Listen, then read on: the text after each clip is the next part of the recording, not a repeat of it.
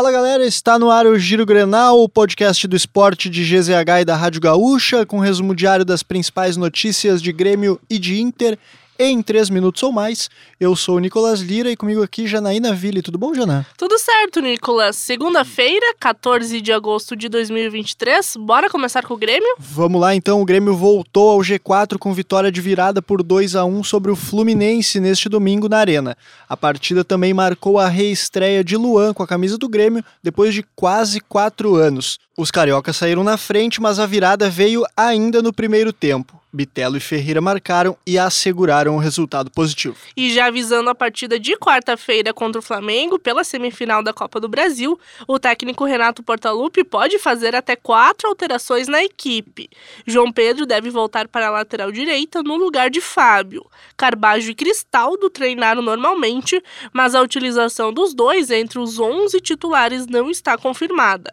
João Pedro Galvão, que estreou contra o Fluminense, também está cotado. E última possível alteração é a entrada de PP entre os titulares. Ele voltou ao time contra o Fluminense após três meses afastado por conta de uma lesão na coxa. Assim, um provável Grêmio tem Gabriel Grando, João Pedro, Rodrigo Eli, Bruno Alves e Reinaldo, PP ou Carbajo, Bitelo, João Pedro Galvão ou Cristaldo e Ferreira e na frente Luizito Soares. Bora falar de Inter? Vamos lá. A derrota por 3 a 1 para o Botafogo no sábado já é assunto do passado no Colorado.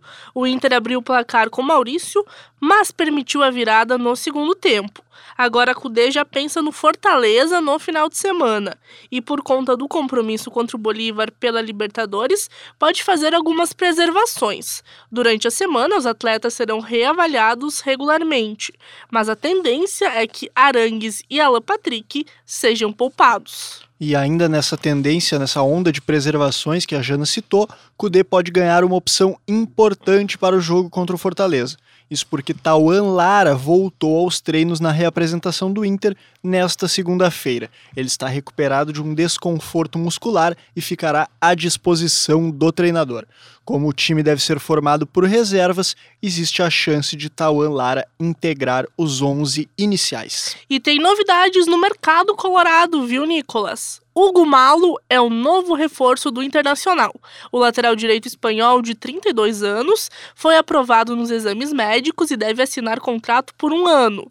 O departamento jurídico do clube vai começar a trabalhar para regularizar o jogador no BID em tempo hábil para atuar na Libertadores. Siga o Giro Grenal na sua plataforma de áudio preferida, deixe a sua avaliação e ative o sininho para receber uma notificação sempre que um episódio novo estiver no ar. A produção foi de Nicolas Lira, técnica e edição de áudio de Guilherme Germano, o Aladim, e nos siga nas redes sociais em esportesgzh.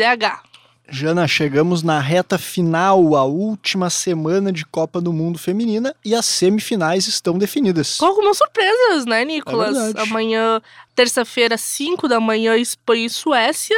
E na quarta, 7 horas, Austrália e Inglaterra. Quem vai avançar para a final, eu não sei, mas eu tenho uma certeza. Qual é? A gente vai ter uma campeã inédita neste ano É de verdade, 2023. É verdade. Alguma aposta? Aposta na final? Tô apostando na Inglaterra desde o comecinho e eu acho que elas vão enfrentar a Espanha, viu? A Suécia eliminou os Estados Unidos, veio muito bem, mas esse ataque da Espanha tá jogando muito em toda a Copa. Tô contigo nessa aposta aí.